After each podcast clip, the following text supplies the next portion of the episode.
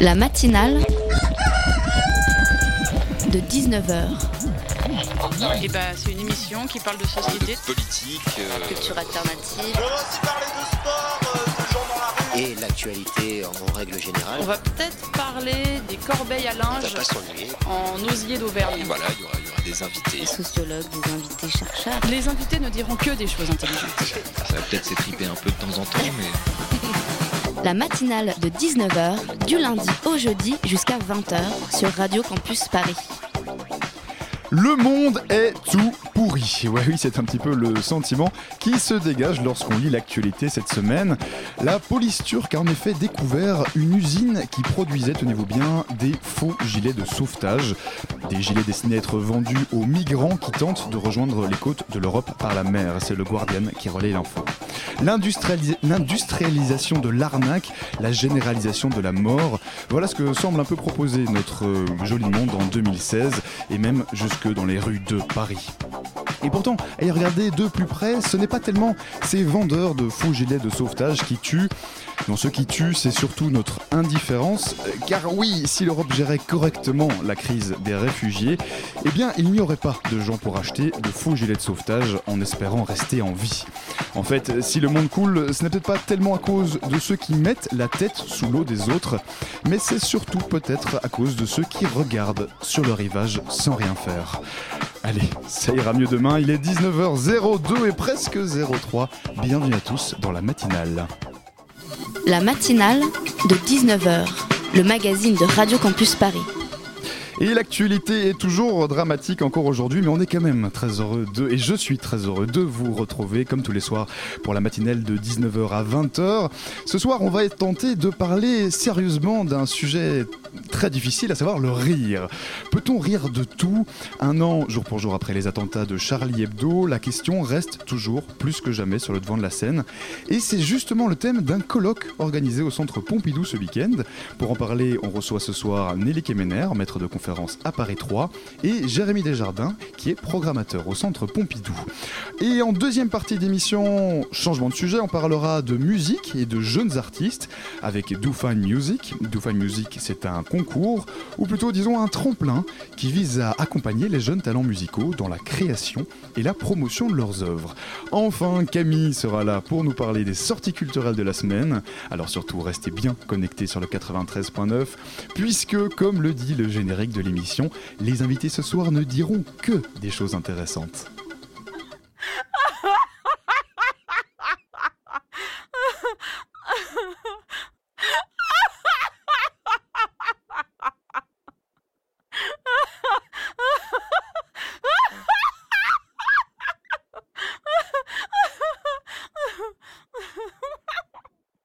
Et vous entendiez à l'instant des rires, Euh, des rires et ces rires bien sûr, on en a plus que jamais besoin. Un an après les attentats de Charlie Hebdo, le 7 janvier 2015, deux hommes armés entraient dans les locaux du journal satirique et faisaient 11 victimes. Le retentissement était considérable aussi bien en France qu'à l'étranger.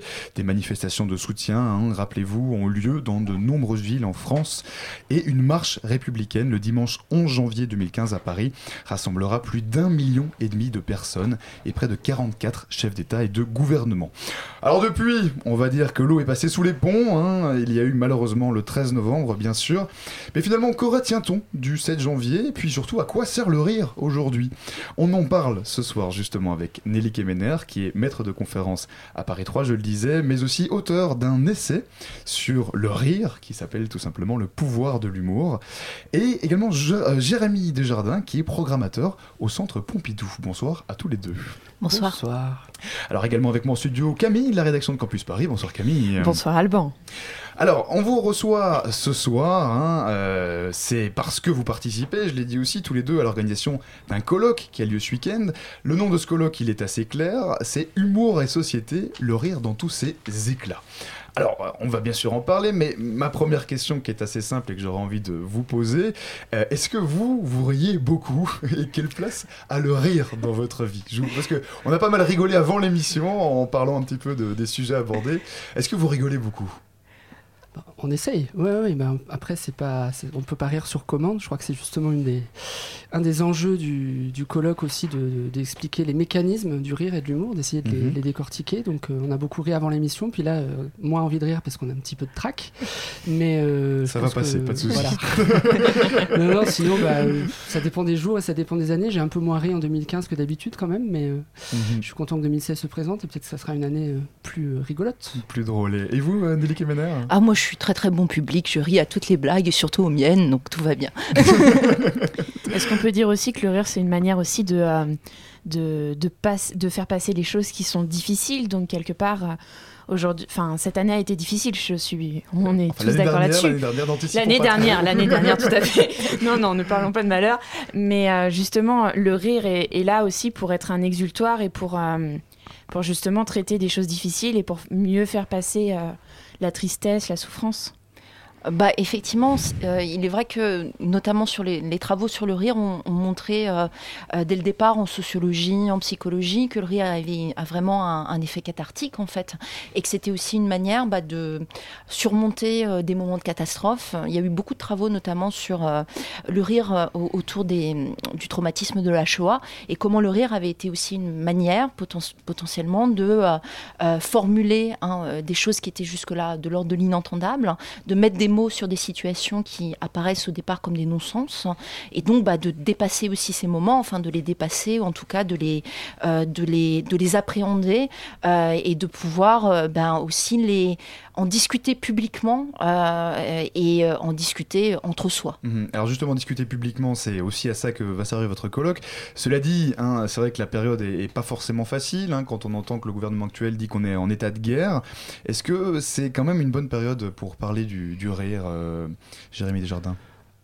Bah, je pense que c'est toujours une bonne période pour parler du rire, et d'autant plus, euh, enfin la date, ne soyons pas euh, cyniques, mais la date, elle est, elle est euh, tout à fait, elle a été choisie, elle est décidée, elle est, pas du tout anodine.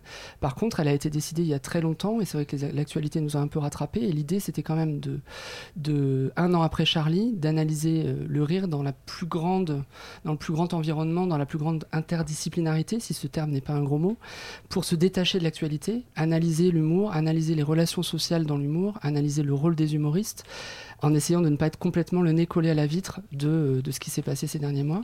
Mhm. Donc en Et- fait, rire, c'est un sujet sérieux, quoi. Voilà, c'est un sujet sérieux, mais on va essayer de s'amuser aussi pendant ces deux journées avec pas mal d'humoristes qui ont, euh, on les, on les en remercie, accepté de, de performer sur scène. Il y aura un spectacle de danse, il y aura pas mal de sketchs, des surprises pour le spectateur, mais euh, c'est vrai que l'idée, c'est quand même de le traiter sérieusement, au sens de le traiter dans sa globalité, avec euh, pas mal de- avec, une- Mhm. avec beaucoup de recul, et d'essayer de décortiquer en fait tous ces mécanismes et les- la recherche, les, les éléments de recherche Mhm. qui ont été produits sur le rire ces dernières années. Parce que concrètement, votre colloque réunit de nombreux intervenants autour du thème du rire, euh, notamment du sens du rire, des stéréotypes, des médias.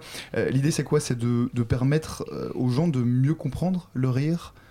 Je, je regarde l'un et l'autre. euh, Eh ben, il s'agissait, je suis assez d'accord avec ce que disait euh, à l'instant Jérémy, il s'agissait surtout de, de sortir un peu le débat de la question de la seule euh, liberté d'expression qui, est, euh, euh, Mm. qui a été celle qui a été le plus médiatisée, on va dire. on beaucoup voilà. encore aujourd'hui. Exactement, et on, on a fait aussi un peu de l'humour, une sorte de symbole hein, de cette liberté d'expression. Euh, néanmoins, cette question, d'un point de vue théorique, sociologique, anthropologique, elle est un petit peu, je peux pas dire limitée, mais en tout cas, elle ne permet pas toujours de complètement appréhender justement le rire dans sa complexité.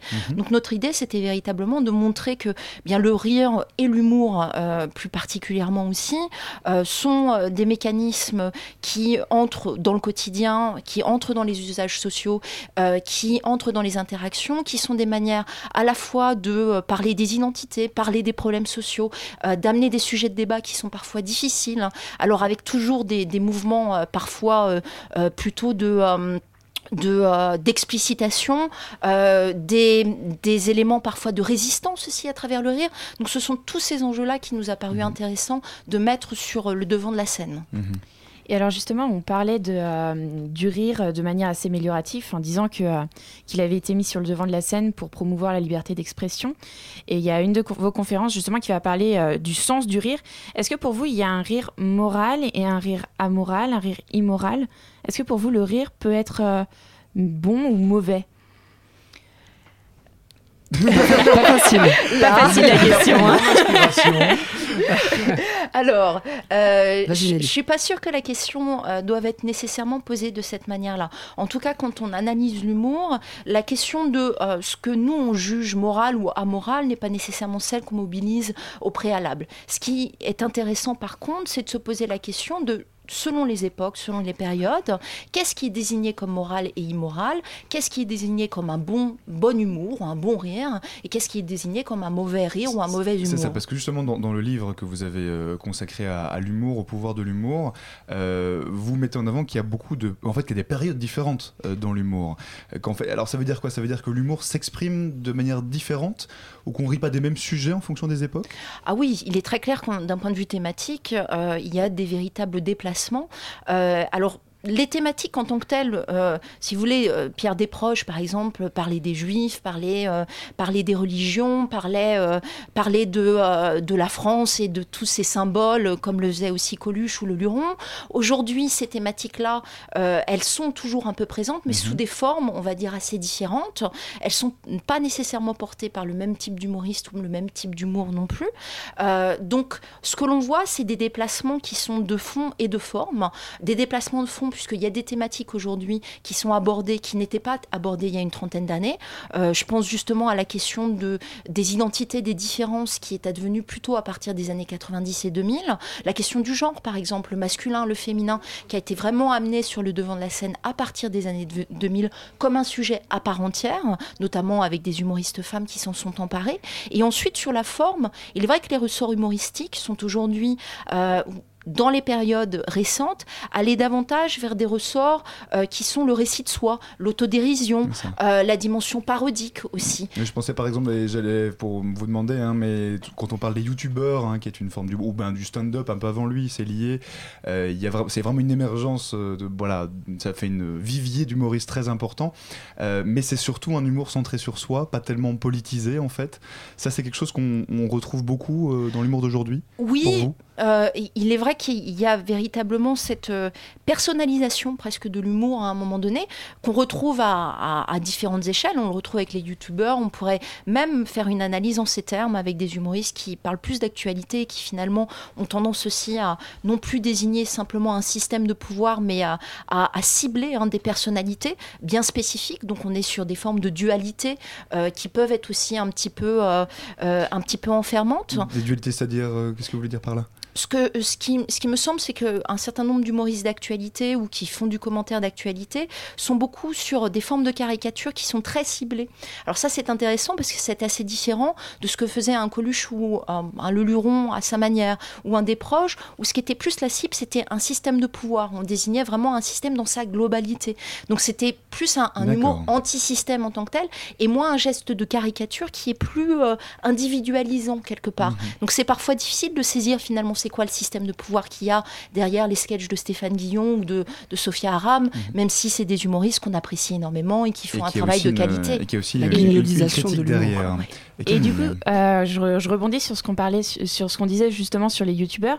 Est-ce que vous pensez que face à cette émergence de tous ces artistes qui parlent plutôt d'eux, euh, on n'a pas, aujourd'hui un manque d'humoristes qui parlent de politique, qui parlent de la société. Est-ce que vous croyez qu'on en a assez? Est-ce que vous croyez que ça manque? En fait, il me semble que la, difficulté, c'est de dire nécessairement que les personnes qui font de l'humour sur YouTube ne font pas de politique.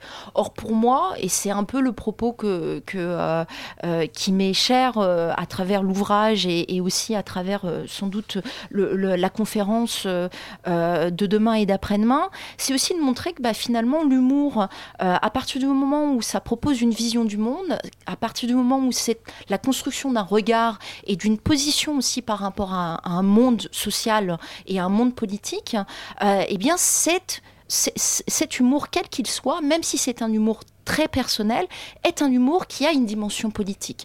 Euh, ce n'est pas anodin que euh, un humoriste parle de soi, fasse un récit du quotidien, et finalement, quand il parle de soi, il- il raconte ce monde social dans lequel il est. Donc, il nous donne à voir cette vision.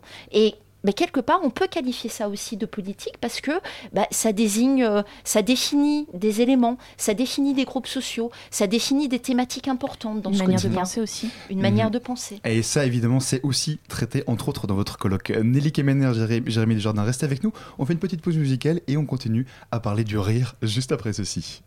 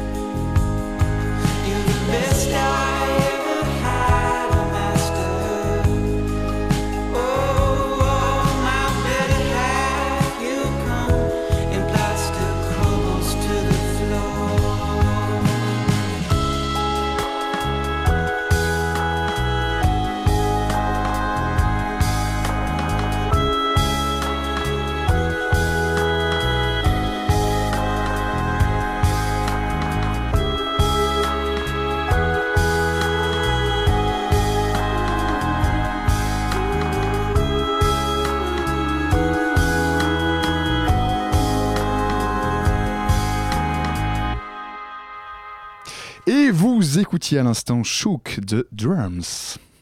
La matinale de 19h sur Radio Campus Paris. Et vous écoutez toujours bah, la matinale de 19h sur Radio Campus Paris, ça vient d'être dit, mais vous l'écoutez sur le 93.9 ou sur radiocampusparis.org hein, si vous êtes plutôt euh, du genre à écouter la radio sur Internet. On est très heureux, on est toujours ensemble jusqu'à 20h et on est en, en compagnie de Nelly Kemener qui est maître de conférence à Paris 3 et Jérémy Desjardins, euh, programmateur du Centre Pompidou. Ils sont là avec nous pour parler sérieusement du rire. Camille, tu avais une question pour nos invités. Oui, alors pendant la publicité, euh, pendant, Non, pardon, la musique, pardon. Paris, durant la pause musicale. Excusez-moi. Euh, du, coup, du coup, pendant la pause musicale, on parlait justement du fait que le rire euh, était difficilement universel, qu'on ne pouvait pas tous rire de tout, et que euh, c'était très culturel, justement. Euh, en quoi le rire n'est pas universel, justement? Qu'est-ce qui fait qu'on ne peut pas rire tous de la même chose? Alors, c'est pas facile de répondre directement à cette question, mais on va essayer de s'y atteler pendant les deux journées qui viennent, parce que l'idée, effectivement, pour rebondir un peu sur ce que disait Nelly avant la musique, c'était de- de- de à la fois de dé- déceler la complexité et l'aspect politique de, l'humour dans la proposition qu'on fait. C'est toujours des choix, c'est toujours des, mécanismes qu'on met en œuvre pour faire rire, et c'est jamais anodin. Et la dimension culturelle de cet humour, elle est, toujours présente. Euh, Le point de vue qu'on adopte, enfin d'où on parle, c'est très important dans l'humour, et on n'est jamais sûr de faire rire les mêmes personnes avec les mêmes choses, suivant l'époque euh, à laquelle on vit, suivant l'endroit où on habite. Et l'idée aussi du colloque, dans la mesure du possible, ça a été essayer de, de donner des points de vue euh, euh, différents euh, de l'ethnomusicologie, euh, de la chorégraphie, le- le- la place du corps, la danse Mhm. euh, face à l'humour. Oui, Il y a des Québécois, de- des Belges. Oui, il est notamment question voilà, dans de- une de vos conférences de savoir s'il y a un peu un- une sorte d'humour globalisé. Mais en, en fait, ce que vous nous dites, c'est qu'il n'existe pas forcément de, de rire universel. En fait, il n'y a rien qui. qui Bah, on que- part un peu de ce postulat. oui, quelque part. L'idée de départ, c'est que c'est tellement complexe que ça ne peut pas être universel. Ça dépend ce qu'on entend par universel. La notion de rire, je pense que tous les humains la Mhm. connaissent, mais ils la connaissent tous d'une manière différente. Alors c'est ça qui est paradoxal en même temps, c'est que euh, bah, à travers vos conférences, hein, vous essayez un petit peu de comprendre la complexité du rire, les différents phénomènes du rire, ses différentes expressions. Et en même temps, le rire, c'est très simple, non C'est un- là, on- si on entend quelqu'un qui rigole, on rigole. Euh, donc quelque part, euh, est-ce que c'est pas finalement, euh, ça se résume, est-ce que ça se résume pas à quelque chose de très simple, le rire, Bah, dans son facteur déclencheur? Je pense qu'il y a quelque chose qui est, qui est assez intéressant et qui va justement être abordé de, de façon, je pense, tout à fait novatrice aussi dans, dans, dans le colloque. C'est, on a une table ronde qui, qui parle des sens du rire. Et je pense qu'il y a quelque chose autour de ça qui est aussi le, le fait que bah, le rire est quelque chose de très corporel au bout du compte. Euh, et donc il faut euh, aussi prendre en considération toutes ces dimensions corporelles du rire.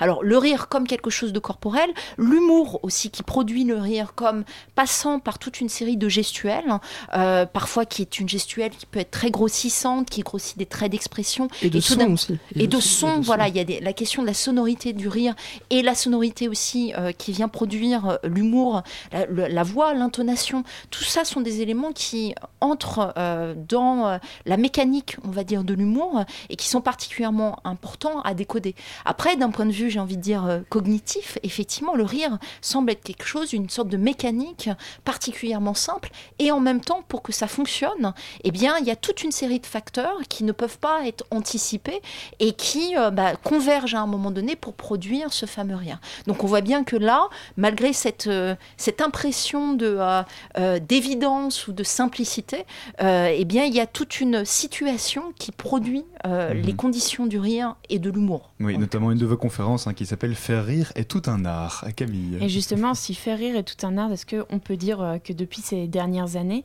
euh, on assiste à, à, à l'émergence des lettres de noblesse de l'humour, à l'humour comme un art à part entière? Est-ce qu'on peut dire ça aujourd'hui, que l'humour est un art?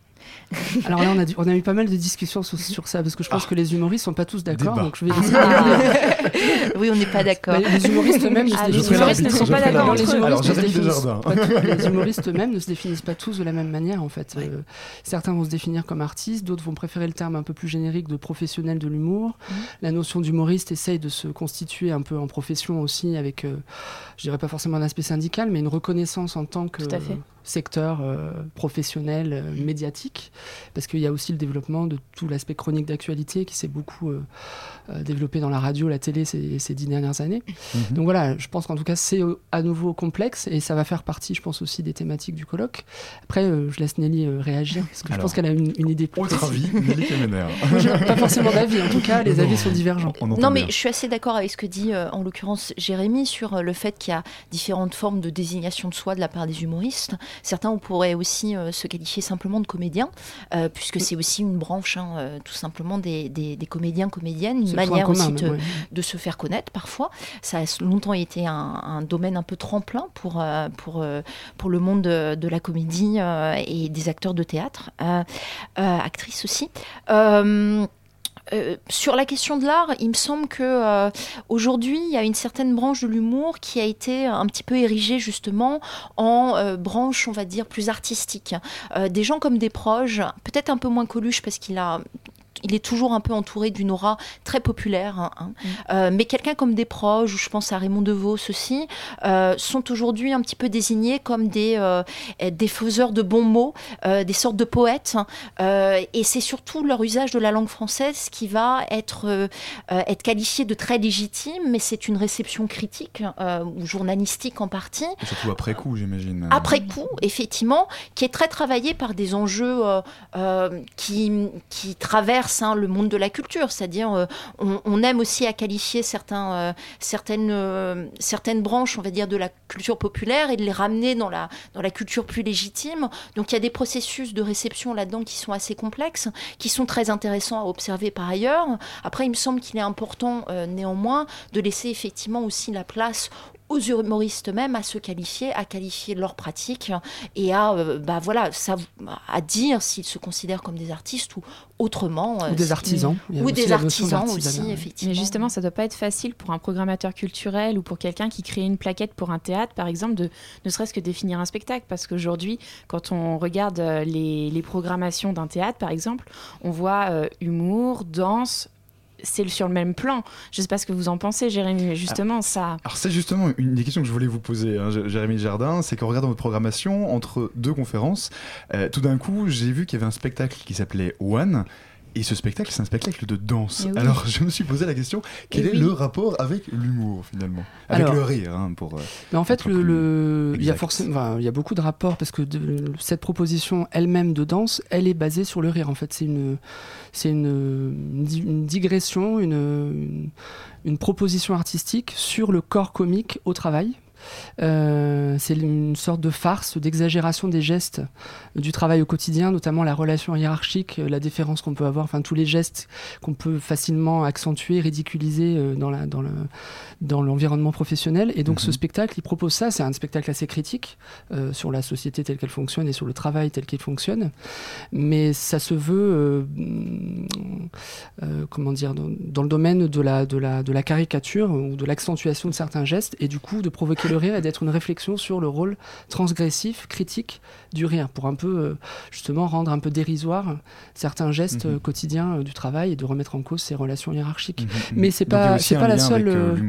Ah bah, de toute façon, l'idée, l'idée de, globale aussi du colloque, c'est qu'il y ait pas mal de propositions de type performatif, sensoriel. C'est un peu le- ce qu'on disait tout à l'heure. Le rire, c'est aussi une émotion et c'est, euh, ça fait appel à- au sens. Et l'idée, c'est quand même qu'à travers des sketchs, à travers de- des films, à travers des propositions artistiques, on puisse aussi euh, le pratiquer et du coup réfléchir à comment on l'a pratiqué. Après, on n'a Mhm. pas forcément l'ambition de, de faire le tour de, de toutes nos émotions en deux jours, mais il y aura plusieurs propositions de type artistique. Et c'est souvent le cas des, des propositions qu'on fait à la Bibliothèque publique d'information. Oui, est- alors je parle du, du centre Pompidou, mais effectivement, Voilà. vous faites bien de préciser que c'est mais- à la bibliothèque, à la BPI, euh, voilà, du centre Pompidou.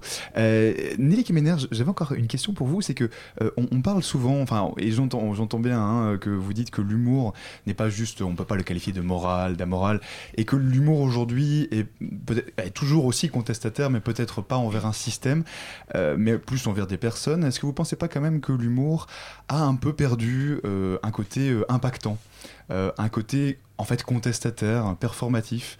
Est-ce que l'humour, alors c'est plus une opinion hein, que je vous demande, hein, même si vous avez écrit un livre sur le sujet, mais euh, est-ce que finalement l'humour a pas, euh, voilà, a pas un peu perdu de son efficacité, si je puis dire? L'humour a-t-il toujours du pouvoir? Euh, Voilà, C'est l'idée. en France, à l'époque actuelle, il faut toujours remettre. Bien parce que je pense sûr. que dans plein d'autres endroits France, du monde. Bien sûr. euh, Alors, voilà. En France à l'époque actuelle, Ouais. oui, vous c'est toujours compliqué de, de, de, de répondre à cette question parce que on, on, on a toujours des impressions qui sont euh, très ponctuelles et un événement peut transformer à nouveau la chose. Euh, euh, je pense que justement, avec les événements Charlie Hebdo, tout d'un coup, on a remis le focus sur l'humour, sur la caricature comme étant un lieu de pouvoir. Donc on voit bien que là, il y a, quand même des enjeux de réception. Si vous voulez, c'est très contradictoire ce que vous dites par rapport à justement la réception publique de l'humour actuellement, puisque justement, on, ne fait que dire que bah, l'humour a un pouvoir et qu'il est important de le préserver. Donc on voit bien que du jour au lendemain, les choses peuvent basculer. Alors après, sur une, on va dire une, sorte de diagnostic un peu général de la scène humoristique, moi je pense qu'il y avait effectivement euh, euh, dans les années 80 un humour qui était vraiment un humour très anti-système, euh, qui se donnait à voir comme tel, euh, qui se voulait un peu le porte-voix, on va dire, de tout un ensemble de mécontentements populaires. Mais c'était un humour qui avait aussi peut-être ses limites, parce que en fait c'était un humour qui était très cantonné à, à une sphère, on va dire, d'observateurs critiques.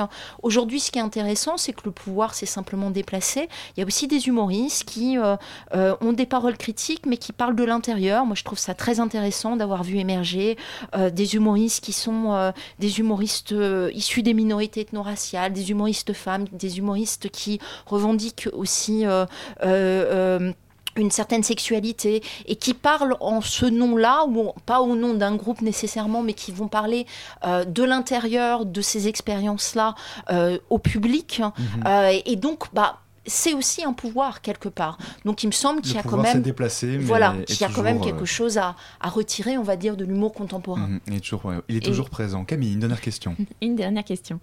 Euh, bah, alors pour vous deux, est-ce que vous pensez que si le rire est aussi présent dans les médias, c'est aussi peut-être parce qu'il se fait plus rare dans le quotidien des gens, parce qu'il ne rit plus à la maison ou au boulot On est parti d'un éditorial hein, sur le- la crise des migrants, sur. euh, Bah, en tout cas, euh, pour citer, toujours pour revenir un peu au programme, je pense que dans certains, on va pas mal parler de l'humour au quotidien aussi, c'est-à-dire dans, Oui. dans, quelle, euh, dans quelle situation, bon, on le connaît tous, mais on va aussi parler de situations précises, soit de détresse, soit de fragilité sociale, euh, ou dans certaines catégories de la société, dans certains endroits, de la manière dont on rit et dont le rire est central dans l'expression sociale. On va par exemple avoir un chercheur qui va parler de, de le- du rôle de l'humour dans les, les centres de rétention euh, et les centres euh, liés au droit d'asile, enfin de, de, de résidence, je ne sais pas comment on dit oui, exactement, je suis tellement exact- perdu dans ces, exact, enfin, vous avez dans, aussi- ces, dans ces enjeux euh, complexes. Vous allez aussi parler de, de l'humour au quotidien, de Oui, la manière dans- ça dans- peut être pris au quotidien. dans les périphéries urbaines, dans, voilà, Voilà, dans la, dans dans la vie quotidienne. situations. Mais après, pour répondre sur la, sur la question précisément, je pense que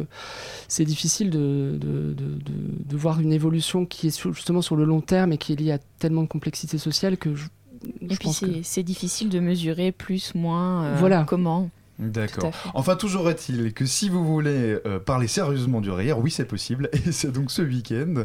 Euh, ce week-end au centre Pompidou, ou plutôt à la bibliothèque. Au centre Pompidou, Au centre Pompidou, c'est la- on peut dire ça, Jérémy Desjardins.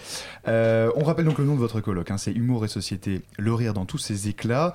C'est ce week-end. Est-ce qu'il faut s'inscrire pour euh, ceux qui nous auraient entendus qui Est-ce qu'il faut payer? Libre. L'entrée est libre dans la limite des places disponibles. Ah, voilà. Donc précipitez-vous. C'est ce week-end au centre Pompidou. Merci Nelly Kemener et Jérémy Desjardins d'être venus nous voir ce soir. Merci à vous.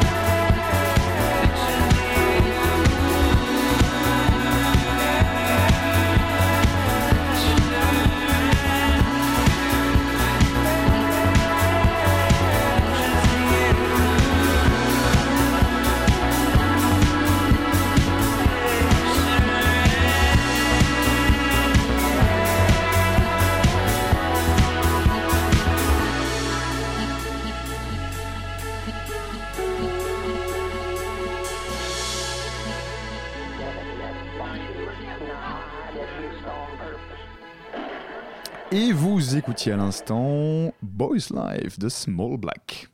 La matinale de 19h du lundi au jeudi jusqu'à 20h sur Radio Campus Paris.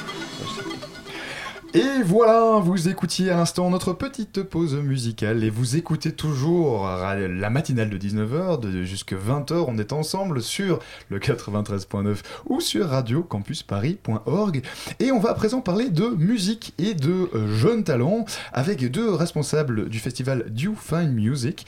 Alors Do Fine Music, je le disais tout à l'heure, hein, c'est un concours ou plutôt on va dire un tremplin pour permettre aux jeunes artistes musicaux de se lancer. Alors je salue nos deux invités. Du coup, je n'ai pas euh, leur nom. Alors, je vais vous demander de vous présenter, du coup, si vous le voulez bien. Comme ça, en même temps, nos auditeurs vous découvrent. Donc, moi, c'est Jules. Et moi, c'est Camille. Voilà. Et vous êtes tous les deux organisateurs du euh, Do Fine Music. Avec euh, au sein d'une équipe, hein, vous êtes une, une dizaine en tout, euh, euh, sauf erreur. Alors, euh, Do Fine Music, donc c'est un, je le disais, un concours pour jeunes artistes. Concrètement, il y a un appel à candidature que vous lancez, hein, qui démarre maintenant et jusqu'au Mhm. 14 février. Et puis, une sélection par un jury professionnel jusqu'à une grande finale, hein, si on peut appeler ça comme ça, qui, est, euh, qui aura lieu en mars, qui sera ouverte au public. Alors, au fond, euh, en, en première question, en regardant euh, Do Fine Music, en regardant un peu le projet, je me suis fait la réflexion est-ce que c'est pas un peu une, une Star Academy version durable, votre projet? Je ne sais pas qui veut prendre la parole en premier, Jules, Camille. Vas-y, Jules. Il se Star. Academy, non, Jules. parce que c'est vraiment sur un modèle de tremplin classique où euh, il y a une présélection qui est faite par un public et ensuite, euh, lors d'un concert, les, les groupes se départagent et sont sélectionnés. Et les groupes gagnants sont sélectionnés et par le public présent et par les, les membres du jury qui sont des professionnels. Mais donc il y a- il y, a quand même un, un peu hein, cet aspect de, de jury qui, euh, qui valide les, les- bon, Mhm. qui valide un peu la qualité euh, musicale et, puis il y a un peu l'idée de, de vote d'un public. Euh, mais votre projet quelque part, c'est d'aider des jeunes artistes à se faire connaître, à, à- à- à pouvoir un peu créer aussi? Alors oui, exactement. En fait, l'idée, euh, l'idée, alors si je peux rebondir sur la question d'avant, c'est pas une Star Academy dans le sens où euh, même si le public a une énorme importance dans la décision finale, ça reste d'abord un choix du jury puisque euh, notre but euh, principal c'est de faire quelque chose de qualitatif, de trouver vraiment des artistes euh, qui se démarquent, qui ont quelque chose à, à dire, à, à montrer. ça se démarque aussi d'autres tremplins qui, qui- qui sont préexistants. Oui, c'est pas le seul projet existant c'est pas du tout le seul, ça. bien évidemment. Et puis, et puis on n'a pas d'ailleurs là encore le, la, la grandeur d'autres tremplins qui existent. Mais voilà, celui-là, il a vraiment pour but de proposer quelque chose de qualitatif. Notre jury, on essaie de le composer de manière euh, euh, réfléchie avec une éditoriale. Et ensuite, effectivement, notre euh, public pourra voter le jour J et pendant la semaine des Dauphine Art Days sur Internet et euh, le soir du concert Ouais. afin de les départager. afin de les départager et de leur attribuer du coup euh, un, un prix. Alors vous parlez de qualitatif, euh, vous précisez bien aussi le terme durable. Euh, pour vous c'est quoi l'idée? C'est que certains artistes ou beaucoup d'artistes, je sais pas, hein, sont un peu aujourd'hui dans une sorte de court terme un peu, euh, qui a pas cette idée de cette idée de, de long terme, de durable? Dans la Ah, musique. Alors, je pense pas qu'on puisse faire de généralité sur le durable. Il y a bien évidemment des artistes euh, qui, qui fonctionnent sur le long terme et on essaie de les lancer sur le long terme. Le développement d'artistes en France, il est, il est présent. Euh, après, nous, voilà, on, a, on est vraiment une équipe très motivée. On a très envie de, bah, d'encadrer euh, ces artistes et surtout de les aider au maximum qu'on peut avec tous nos contacts, tout notre, tout nos- notre savoir-faire, tout ce qu'on a pu acquérir jusque-là parce qu'on est encore étudiants, mais on a tous des, des, on vient tous d'horizons très très différents. euh, à la fois euh, voilà, des musiques actuelles, de la scène, du, enfin, du live ou des, des maisons de disques. Euh, donc on a vraiment envie de voilà, d'aider ces artistes et oui, de les faire fonctionner durablement. Euh, c'est notre euh, but, mais c'est pas en opposition avec le, le- le fonctionnement actuel de la musique, euh, pas du Mhm, tout. mhm. Dans ce sens de, de durée aussi, c'est Jules. dans les, les prix qui sont, qui sont décernés aux, aux lauréats. Il y a aussi cette idée bah, de, de pouvoir durer et pas que ce soit juste euh, vous allez gagner des sous et vous pourrez faire ce que vous voudrez Mhm. parce qu'on ne sait pas Mhm. trop ce qu'ils vont faire. Mais là, c'est vraiment. donc, déjà, il y aura une dotation financière pour porter un projet derrière, mais également des accompagnements par, euh, par des professionnels de maison de disques ou des tourneurs et euh, d'autres professionnels de la musique. Mhm. Alors, je vais vous parler du, du prix, mais euh, peut-être juste encore un, un moment sur euh, votre motivation. Vous êtes une Mhm. équipe de 10, vous êtes tous étudiants, Oui. hein, Ouais. sauf, euh, sauf erreur. Euh, ce qui vous motive, c'est quoi? C'est l'idée de, de faire émerger de, de nouveaux artistes? Euh, C'est peut-être le- peut-être que le constat que vous posez qu'il y a pas mal de jeunes super talentueux Mm. qui peuvent pas éclore en fait parce qu'ils n'ont pas les moyens, ils n'ont pas les C'est ça. C'est ça. C'est ça, c'est quelque chose que vous avez constaté euh, on veut dans votre parcours pouvoir donner la chance à des personnes qui, qui font. Parce qu'il y a beaucoup de gens qui font de la très bonne musique, mais on n'en entend pas parler. Parce que même si on a l'int- Internet qui nous permet de tout découvrir, on peut pas tout découvrir. Donc grâce à ça, on va pouvoir, sans euh, aller au bout, de- sans pouvoir voir tout le monde, mais on va pouvoir quand même réussir à faire se démarquer quelques, quelques groupes, quelques artistes Quelques noms, ouais. qui seront qui auront du talent parce que sinon ils ne seraient pas arrivés jusqu'au bout de notre parcours et du coup on pourra euh, les aider à, à se à Ouais. faire euh, vivre Ouais, leur musique ouais. Mhm. Réaliser leurs ambitions, euh, quelles qu'elles soient en fait. C'est ça. Alors, vous lancez un grand appel à candidature. Pour ceux qui euh, nous écouteraient, seraient déjà intéressés, alors surtout restez bien, on, est, on va continuer à en parler. Euh, mais euh, concrètement, qui peut postuler en fait? C'est tout le monde? Il n'y a aucune distinction de style musical, d'âge? Alors on C'est a quoi les, ouais, conditions On a voulu que ce soit le plus ouvert possible. Euh, donc c'est toute la France, ça c'est certain. Euh, Il n'y a pas d'âge euh, limite. en revanche, il y a un minimum de 4 titres nécessaires, si je ne me trompe pas. Mhm. Et là, ils ont quand même dans le formulaire, euh, enfin il y a quand même euh, des liens. Il faut mettre le plus de liens vidéo possible euh, cliquables pour pouvoir voir des lives, puisque nous, notre finale c'est un live, on a quand même besoin de savoir ce qui va se passer ce jour-là et Oui, ne pas se retrouver oui. face à euh, rien. Donc euh, voilà, il faut pouvoir justifier dans la de quelques lives, mais le- les critères minimum, c'est 4 titres pour pouvoir au moins faire un set euh, de 20 minutes. Et c'est euh, musique actuelle Ouais. donc Toute euh, musique confondue. voilà donc mais donc c'est à dire pas de classique pas de jazz non plus malheureusement mais vraiment musique actuelle Musique dites actuelle. oui. Dites actuelle. Oui, parce qu'aujourd'hui, hein, pour parler un peu de musique de manière générale, mais euh, on a souvent l'impression qu'il y a, il y a, bon, quasi énormément de, de styles musicaux, peut-être Mm. plus que jamais. Ouais. Euh, et on entend souvent l'expression euh, Ouah, le marché de la musique est saturé. Hein, euh, mais cela dit, pour vous, est-ce qu'il est toujours possible de, de vivre en tant qu'artiste aujourd'hui, de, de lancer de nouvelles choses? Bien sûr Ouais, bien sûr. Je... Ouais, je pense que même sans forcément se faire signer en maison de disque ou sans forcément être en label ou avoir un tourneur ou, ou être euh, dans ce marché-là, euh, il y a des marchés parallèles qui font très bien fonctionner des artistes dans le milieu des musiques actuelles, mais aussi beaucoup dans le milieu de la musique classique. Ça, euh, voilà. Euh, donc oui, je pense que c'est clairement un marché qui, enfin c'est clairement un, un domaine où oui, les gens peuvent encore en vivre, les artistes peuvent bah, espérer euh, en vivre un jour. Je pense que. Mais pour ça, du coup, il faut de la ressource, et c'est là que le prix final devient vraiment intéressant. Mais on va continuer, ah, et on va expliciter ça juste après notre petite pause musicale. On revient tout de suite.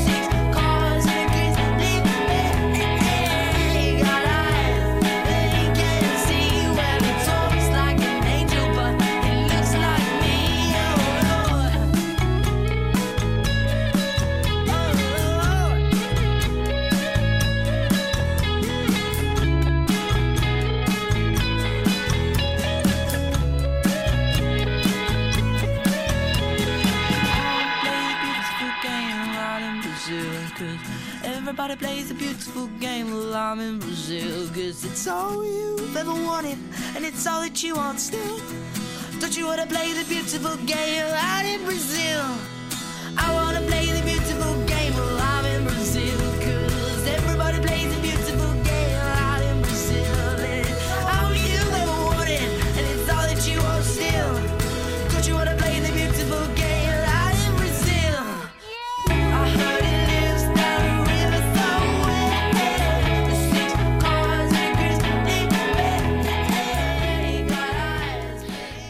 Vous écoutiez à l'instant Brazil de Declan McKenna. La matinale de 19h. Vous écoutez toujours la matinale de 19h sur Radio Campus Paris, le 93.9 FM, la meilleure fréquence parisienne de toute l'île de France, et ou bien sur radiocampusparis.org si vous êtes plutôt du genre à écouter la radio sur le web. On était et on est toujours avec Jules et Camille du festival You Fine Music, enfin plutôt de l'appel à projet, du concours, comment est-ce qu'on peut l'appeler d'ailleurs tremplin. euh, Tremplin. Le tremplin. Voilà, le tremplin, euh, donc euh, qui a pour but de promouvoir des jeunes artistes. Alors, euh, au début, il y aura énormément de candidatures, évidemment, on l'espère et on l'espère pour vous. Euh, et au final, il n'y en aura plus que deux, deux gagnants. Euh, alors, et qui recevront un prix un peu particulier. Hein, on le disait tout à l'heure, euh, Jules vous le disiez tout à l'heure, puisque c'est pas juste un prix, euh, c'est pas, en fait, c'est pas un prix en argent, mais c'est un, comment dire, un prix d'accompagnement? En fait, donc il y aura quatre présélectionnés pour participer au tremplin, donc au concert, et donc deux gagnants, un prix du public. Il y aura un peu plus que deux quand même euh, et qui un seront prix sur la du, scène. euh, un prix du jury, bien sûr. Et donc le, le, le prix pour ces deux pour ces deux groupes ou ces deux artistes gagnants, c'est d'une part euh, une dotation financière. euh, avec un de nos partenaires pour, pour pouvoir euh, participer à une euh, campagne de crowdfunding. Donc euh, une, déjà une grosse partie de la campagne sera remplie grâce à la dotation que l'on Mhm. offrira mais également euh, des accompagnements euh, par euh, un directeur artistique de label, de maison de disques, un tourneur euh, d'une euh, tourneur donc dans une salle euh, pour pour aider à trouver des concerts. des concerts, Un, ouais. un accompagnement qui, qui sera sur combien de temps en fait pour avoir euh, un peu une idée? Ah, c'est difficile à dire. Ça dépend vraiment des projets des artistes. Donc, on a déjà reçu quelques candidatures et c'est Mhm. vraiment très varié. Il y a ceux qui veulent financer leur, euh, leur clip, il y a ceux qui veulent euh, financer leur EP, il y a ceux qui veulent faire des tournées. Plein de profils euh, Il y a différents. plein de profils différents. Vous avez déjà reçu beaucoup de candidatures d'ailleurs euh, Euh, juste pour, euh, une, soixantaine. ouais. D'accord. Et parce que votre, votre appel à projet, là, il vient de démarrer. hein, ça fait, Ouais. euh, ça fait juste quelques jours. euh. Ouais, surtout on n'a pas encore commencé vraiment la, la communication, affichage, flyer, etc. Mais ça va se faire. Et euh, donc oui, donc on a plein de projets différents et vraiment ça va dépendre de. On, on regarde le projet, mais c'est ce qui, enfin, ce qui importe vraiment pour l'instant, c'est la musique de l'artiste et on, on a vraiment envie de l'aider pour ce qu'il a envie de faire lui et euh, pour, pour son avenir. Donc ça peut durer, euh, de, enfin ça peut durer très longtemps. hein. C'est, Mhm. Ça dépendra de ce qui se passe, de comment ça se passe. Ça, le but est vraiment d'aider les, les jeunes artistes à se lancer. Mm. Alors, le Dufan Music, ça s'inscrit dans le cadre d'un gros événement qui sont les Dauphine Arts Days. Euh, les Arts Days, c'est une manifestation culturelle artistique organisée une fois par an en mars au sein de l'université Paris-Dauphine. Euh, L'idée, c'est quoi? C'est que le Dufan Music, c'est une partie de l'événement? Oui, c'est ça. Alors le, le festival des Dauphine Art Days qui se déroule donc sur 5 jours comprend plusieurs événements. En fait, c'est un Mais qui est festival, un vieux pluridis- festival, hein, qui pluridisciplinaire remonte à- qui est Ah oui, depuis 90. beaucoup- voilà. C'est, vieux. Euh, pluridisciplinaire euh, dans lequel on a par exemple euh, un prix d'art contemporain, euh, un Pour lequel vous pouvez mode, postuler d'ailleurs si vous lequel êtes oui, intéressé. si vous Voilà, êtes artiste plasticien, Exactement. c'est possible. Un prix, un prix mode aussi pour un défilé de mode. pour Voilà. les jeunes créateurs. Et le Dufan Music pour les artistes. Et, et- et une Musicaux, quat- et une musicaux. quatrième chose, donc pendant ces cinq jours, Il y a aussi Euh, des pièces de théâtre, des, voilà. des représentations de spectacles vivants, euh, de danse. Et alors, votre place là-dedans, c'est quoi exactement? Donc, Vous serez présent le dernier jour Nous, pour les concerts? clôturera le festival, Mhm. donc avec euh, donc notre, notre tremplin qui se déroulera dans le grand de Dauphine. Donc on attend euh, près de 1000 personnes. Ah, dans pas le, pu- mal, là, dans le public, hein, dans le public bien sûr. D'accord, on parlait de 800, 800 personnes sur le site internet, on passe est, à sur- 1000. non, on, fait est, le- on est à, une- on est à huit- entre 800, enfin on est à une capacité de 800 personnes. Enfin, cela dit, donc ça fait quand même un, ça fait quand même beaucoup beaucoup de monde, Ouais. Euh, beaucoup beaucoup de boulot aussi, j'imagine. hein. Vous êtes une, une- quoi, une dizaine derrière, on, On est on dix. disait tout à l'heure. On est 10 dans l'équipe du Dauphin Music et on est 20, enfin on est une trentaine euh, pour euh, tous les Art Days. D'accord. Et vous dormez encore, vous faites vos nuits, ça va? Oui, ça va. On dort en- à la fac en fait. Parce qu'en fait, le- tout, le, tout le, tout le festival est, euh, chapeauté par donc, des élèves de notre master, qui est un master en management culturel, et euh, également par des élèves euh, de Dauphine, de, l'université de Dauphine, qui sont au BDA et au BDE. Mhm. Et, vous avez des des, élèves et et vous avez des des- arts. et vous avez des partenariats aussi euh, pour les accompagnements d'artistes, etc. Alors justement, là, on est en train de terminer nos, enfin de, de faire nos partenariats, si je puis dire. Donc notre premier partenaire, c'est KissKissBankBank, euh, la plateforme de crowdfunding euh, qui avec, euh, enfin voilà, on est, c'est notre premier partenaire euh, certain. Et après, on a plein de partenariats qui sont en cours, en pourparlers, donc on peut pas vraiment euh, les annoncer officiellement, mais on cherche vraiment des dates dans des salles parisiennes. On a une plateforme de streaming. Euh, Qu'est-ce que je peux dire ouais, Donc euh, plein de partenariats qui sont en train voilà. de se faire. Et On les a Exactement. rencontrés, mais il faut qu'on faut signer les conventions. Et tant qu'on n'a pas signé, on va pas dire leur nom. Cette, cette bonne guerre. Bon, ben, parfait. Merci Julie et Camille d'être venus nous parler du You Fine Music. Bah, Euh, Juste un dernier mot. Ceux qui seraient intéressés peuvent aller sur votre site web, j'imagine. C'est ça. On peut peut-être rappeler Exactement. le, le nom. On le mettra aussi podcast. Voilà, alors le Do Fine Music, c'est s'écrit D-O, plus, enfin, pas plus loin d'ailleurs, D-O-F-I-N-E-M-U-S-I-C, Do Fine Music. On a Instagram, Facebook, site Et internet. tous les moyens de communication. Exactement, et euh, n'hésitez Les, les pas à venir- candidatures se font en ligne sur un formulaire. Ouais, euh, Et, Et jusqu'au très 14 simple. février, donc. Jusqu'au 14 février. Et bien, n'oubliez pas. bien. Merci beaucoup, encore une fois, d'être venu nous Mm. parler Merci ce à toi, Alban. soir. La matinale de 19h. Le magazine de Radio Campus Paris. Du lundi au jeudi jusqu'à 20h. Bon, et qu'est-ce qu'on va faire ce week-end? Mais oui. Eh bien, Camille est là, nous a re-rejoint en studio. Re-re-re. Re- re- Bonsoir Camille. Re- Bonsoir Alban. Tu es là pour nous filer les bons tuyaux pour sortir à Paris ce week-end. Alors, qu'est-ce que tu nous proposes, Camille? Eh bien, le moins qu'on puisse dire, c'est qu'il y a des choses à faire ce week-end à Paris. Ah ah Promenade, shopping, expo, dégustation de galettes.